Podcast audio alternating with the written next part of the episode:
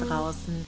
Schön, dass ihr dabei seid hier beim Emotion Podcast Love Your Sex. Dein Podcast für ein erfülltes Liebesleben. Und los geht's. Hallo ihr Lieben. Hier ist wieder eure Jana. Nein, nicht ganz korrekt. Ich bin's, Henrik.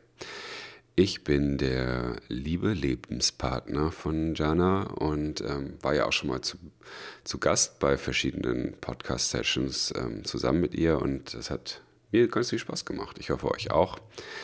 Und äh, deswegen mache ich heute einfach mal eine Folge, denn Jana liegt noch im Bett und schläft. es ist nämlich erst 6 Uhr morgens und ich dachte, ich kaper jetzt einfach mal ihren Podcast, um mal zu sehen, wie das hier so ist. Und ich muss sagen, es ist irgendwie ganz abgefahren, denn alleine ist das doch ganz anders, als ich das jetzt schon mal ein paar Mal mit ihr gemacht habe und dann so gemeinsam über ein paar lustige Themen gesprochen habe. Ich habe da jetzt einfach mal Bock drauf und habe Jana gefragt, ob das okay ist. Sie hat gesagt, du, mach doch mal. Wie so viele Dinge bei uns. Und dann ähm, siehe da, jetzt sitze ich hier und ähm, werde euch mal mit ein paar Gedanken beglücken. Ja, das ist echt ein abgefahrenes Gefühl, kann ich nicht anders sagen. Genauso abgefahren wie das Gefühl, jetzt frischer Vater zu sein.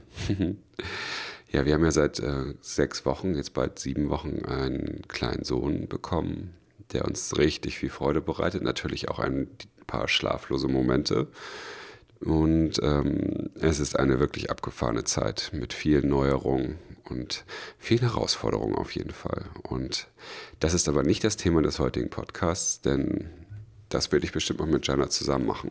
Ich habe mir jetzt einfach mal das Mikrofon gekapert und lasse die beiden nach oben ein bisschen schlafen, damit ich mal über ein anderes Thema mit euch spreche, was mich eigentlich auch schon seit längerem beschäftigt, was wohl auch ein bisschen Tabuthema ist, nämlich es geht um das Thema kein Bock auf Sex. Aber in diesem Fall äh, habe ich ab und zu keinen Bock auf Sex. Und das ist ja eigentlich eher ungewöhnlich. Und ähm, habe mir da erst auch gar keinen Kopf drum gemacht und merkte dann aber irgendwann, hm, irgendwie belastet es doch mich und somit auch natürlich unsere Beziehung. Und habe gedacht, was ist denn das eigentlich? Was steht da eigentlich hinter? Weil sonst hatte ich eigentlich immer auch mal richtig viel Lust und hatte auch nie, nie damit auch irgendein Thema, dass sexuelle Antriebslosigkeit mal irgendwie Einzug in meinen Kopf und in mein Leben halten könnte. Und habe da mal so ein bisschen rumgegoogelt und ähm, das war schon beeindruckend, was ich da so alles an Ergebnissen gefunden habe. Da haben sich schon so manche Zeitschriften Studien und was auch immer ähm, Gedanken drum gemacht, denn das Phänomen ist irgendwie gar nicht mehr so selten. Also über 15 Prozent der Männer laut einer Studie, habe ich gerade gelesen, ähm, haben sich mit diesem Thema auch schon mal auseinandergesetzt oder leiden unter sexueller Antriebslosigkeit, auch Appetenzstörung genannt. Das habe ich jetzt gerade gelernt, das Wort. Und habe mal geguckt, woran kann sowas eigentlich liegen. Und was ganz spannend war, dass sich die Zahl fast verdreifacht hat, weil in den 70er Jahren noch irgendwie keine 4% der Männer angeblich unter diesem Thema gelitten haben. Was kann das also für Gründe haben? Haben Sie damals nicht so viel geforscht oder war das einfach, äh, weil wir nicht so viele Ablenkungen hatten? TV, Internet, äh, Handy und hast du noch nicht gesehen, Instagram, die ganzen sozialen Kanäle. Wir haben halt einfach so viele Bespielungen und sehen, wie die Welt aussehen muss wie auch Sex aussehen muss, aufgrund dieser ganzen Pornoseiten, die es so gibt, die auch ich mir natürlich ab und zu mal angucke und sehe, was da so abgeht. Wobei ich da schon ganz gut differenzieren kann, glaube ich, zwischen dem, was ist das wahre Leben und was ist das Pornoleben. Ja, man, das sind halt viele Einflüsse, glaube ich, schon, die man hat. Und dass das auch irgendwie auf die Libido sich durchaus spiegeln kann, kann ich mir irgendwie vorstellen. Ähm, aber irgendwie habe ich da die Sachen, die ich da las, war bis jetzt noch nicht so, wo ich dachte, ach, guck mal, ja, das, das trifft auch auf mich zu. Ja, was gibt es denn eigentlich noch so für Ursachen. Gibt es rein körperliche Ursachen natürlich auch. Das kann mit, ähm, das kann hormonelle Ursachen haben, dass man äh, Testosteronspiegel zu niedrig hat. Ähm, Habe ich ehrlich gesagt jetzt bei mir noch gar nicht prüfen lassen. Habe aber mal drüber nachgedacht, was ich irgendwie eigentlich ehrlich gesagt viel, viel spannender fand, waren ähm, psychologische oder seelische Ursachen. Und da klingelte das hier und da schon so ein bisschen bei mir. Das eine ist das Thema so ein bisschen Erfolgsdruck im Beruf.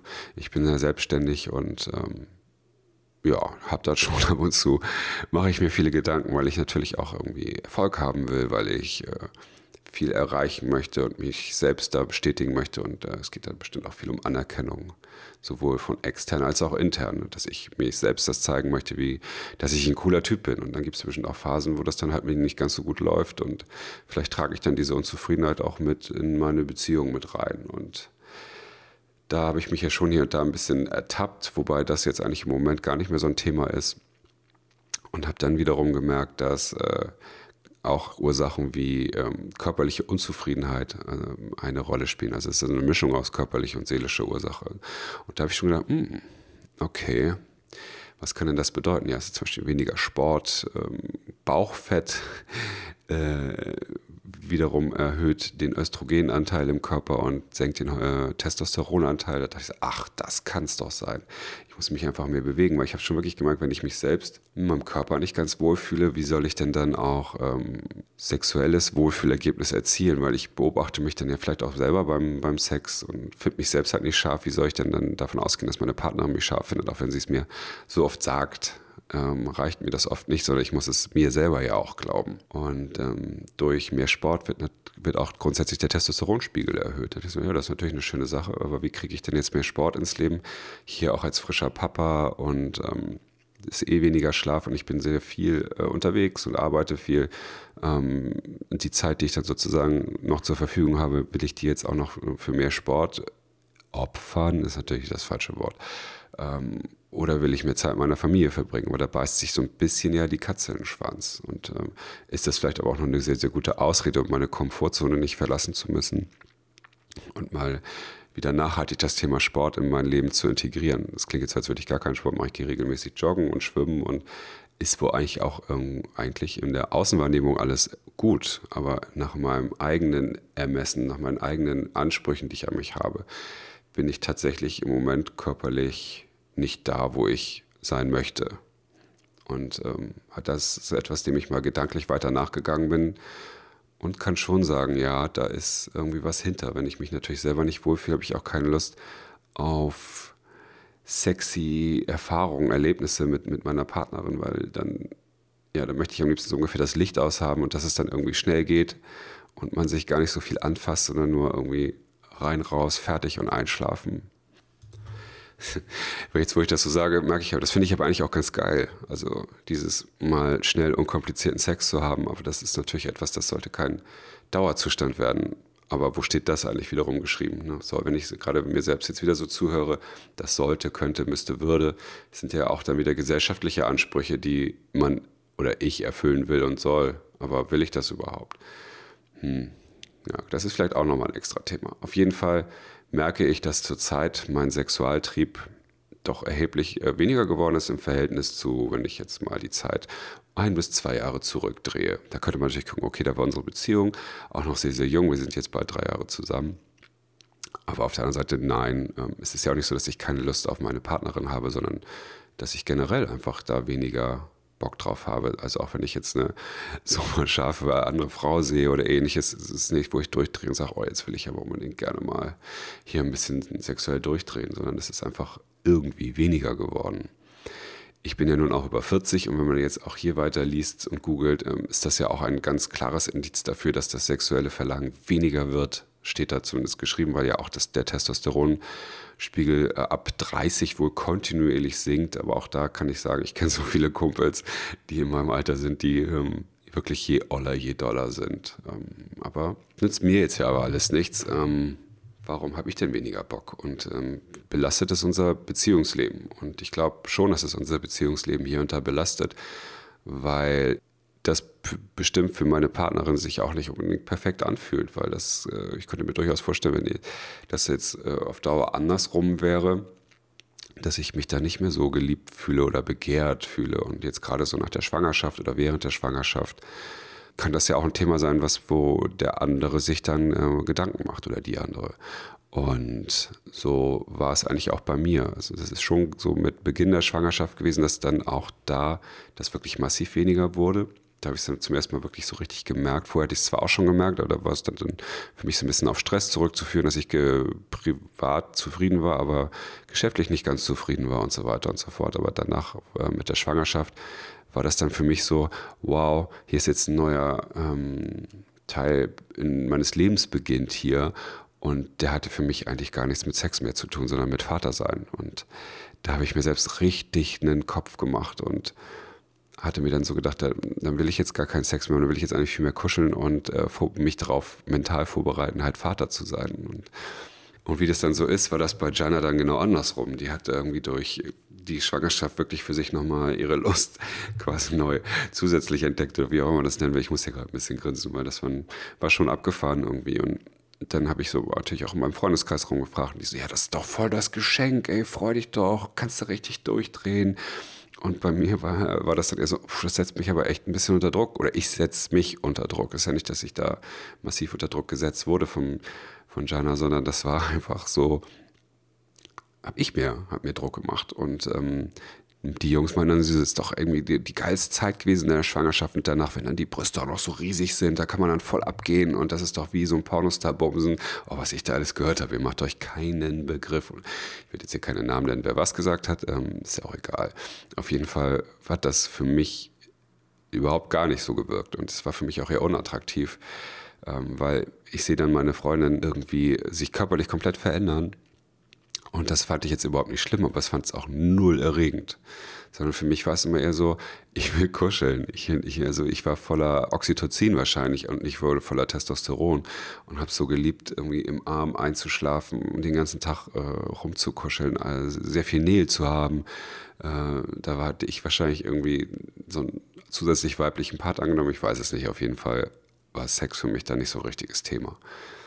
Und irgendwie hat sich das so ein bisschen durchgezogen. Und jetzt so nach der Schwangerschaft und jetzt, wo der Kleine da ist, ist natürlich wieder das zusätzliche Thema, dass das Baby ein wirklicher Cockblocker ist, äh, finde ich. Also der, diesen Begriff, der passt wirklich perfekt, weil es ist schon so, dass jetzt gerade kommt Bock auch wieder. Und äh, jetzt ist das aber nicht so, wie wir es sonst hatten. Jetzt können wir es einfach mal gerade ausleben, sondern ähm, jetzt brauchst du den richtigen Moment, weil wenn der Kleine halt nebenbei schreit oder gerade besonders viel Aufmerksamkeit haben will oder oder oder, passt das einfach nicht. Und ich habe es auch für mich gemerkt, wenn der Kleine länger mal schreit und ich mich mit ihm auseinandersetze, dass dann die Lust, die ich vielleicht vorher verspürt habe, noch ein paar Minuten vorher einfach wie, wie weggeschrien ist dann. Also ich bin dann irgendwie wieder in einem völlig anderen Modus und danach habe ich äh, echt Schwierigkeiten, mich wieder umzubauen und dann wieder zu sagen, ey Baby, jetzt, jetzt geht's aber los. Der Kleine liegt jetzt hier wieder und, und rüsselt vor sich hin. Jetzt können wir wieder loslegen. Das ist etwas, was ich wohl noch üben darf. Also vielen Dank an das Schicksal hier, dass ich hier jeden Tag neue Sachen lernen darf. Aber es nervt mich auch. Also ich bin mir bei mir relativ sicher, dass es keine körperlichen Ursachen hatten, sondern einfach irgendwie in meinem Kopf ist und hier hilft natürlich äh, offene Kommunikation richtig viel. Ich habe das ähm, mit Jana angesprochen und sie hat auch irgendwie lustigerweise extrem, äh, was heißt lustigerweise? Ich meine, wenn nicht mit wem kann ich darüber sprechen, wenn nicht mit ihr. Ähm, habe mir da vorher mal einen riesen Kopf gemacht, dass ich dachte, Gott, oh Gott, das kann ich doch nicht erzählen. Ich bin meiner Männlichkeit, glaube ich, dann extrem gekränkt und äh, es ist voll das Tabuthema und äh, war es überhaupt nicht, sondern ich bin auf so viel Verständnis gestoßen.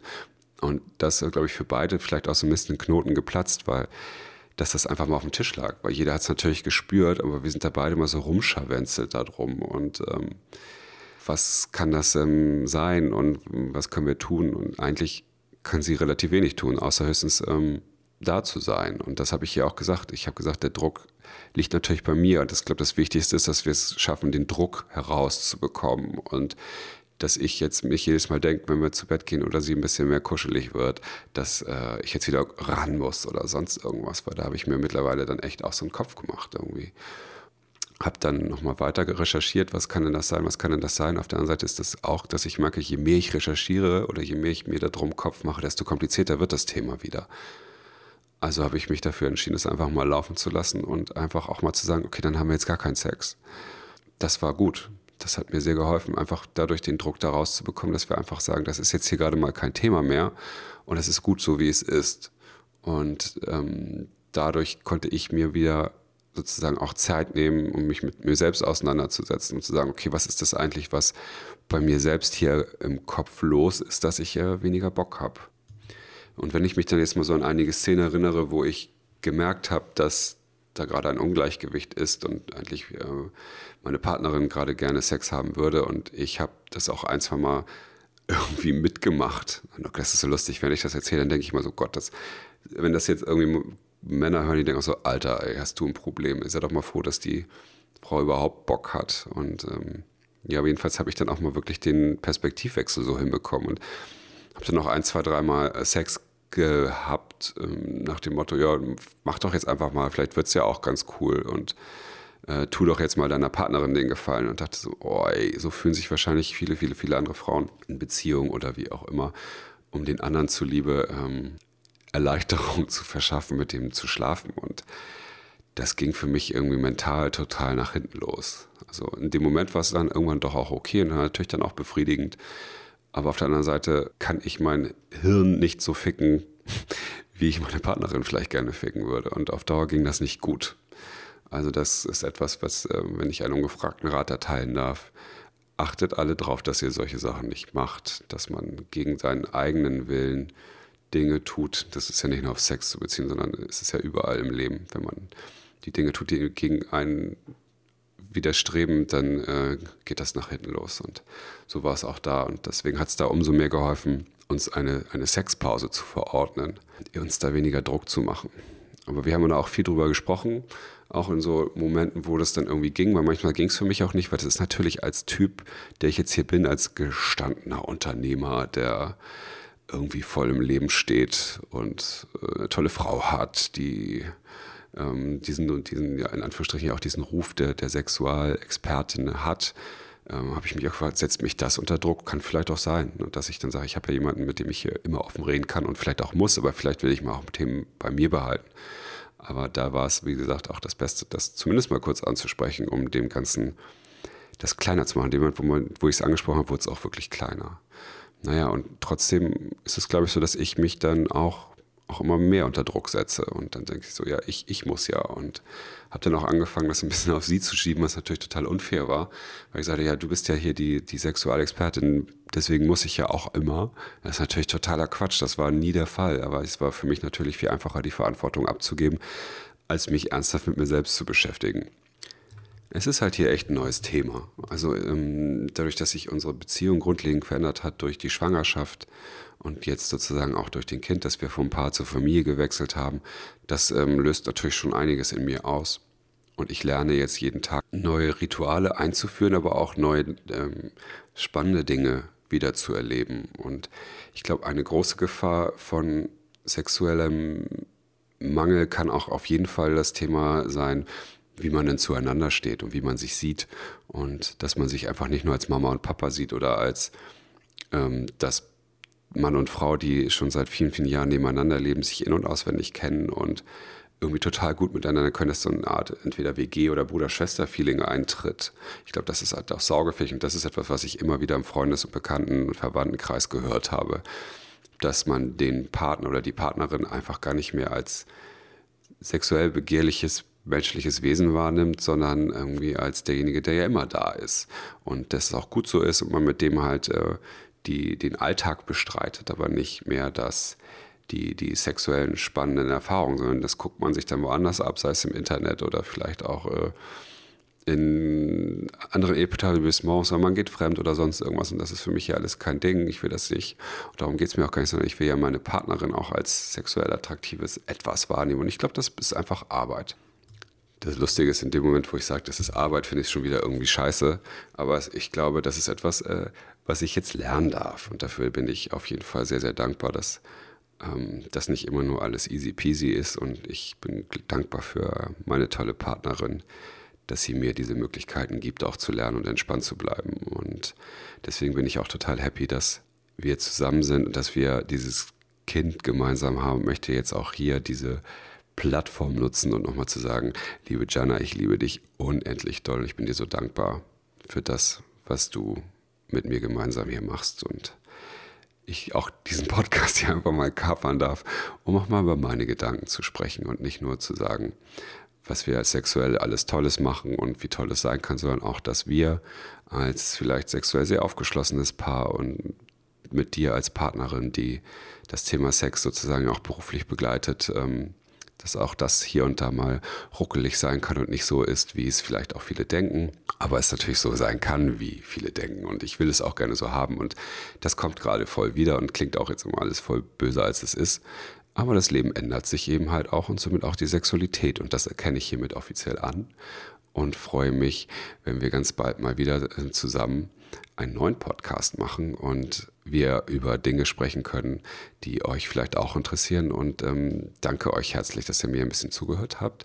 Und ich hoffe, ihr konntet vielleicht auch ein bisschen was mitnehmen, dass ihr vielleicht auch Verständnis für euren Partner entwickelt, der vielleicht mal nicht will oder mal mit ihm drüber sprecht. Wenn ihr das Gefühl habt, dass da irgendwas ist, dass es eingeschlafen ist oder ähnliches, nehmt euch Raum und Zeit und redet. In dem Moment, wo etwas auf dem Tisch liegt, ist es halt da und sichtbar. Und das macht es auch viel, viel einfacher als etwas, das die ganze Zeit unter der Oberfläche schwelt und das Leben unnötig erschwert, weil der Partner weiß es eigentlich immer, dass irgendwas ist. Aber aufgrund von Komfortzonendenken oder einfach, ach, ist doch gerade so okay, wie es ist, ähm, nicht angesprochen wird. Aber wer will denn eine okay Beziehung führen? Ich jedenfalls nicht. Ich will die tollste Beziehung führen, die ich haben kann.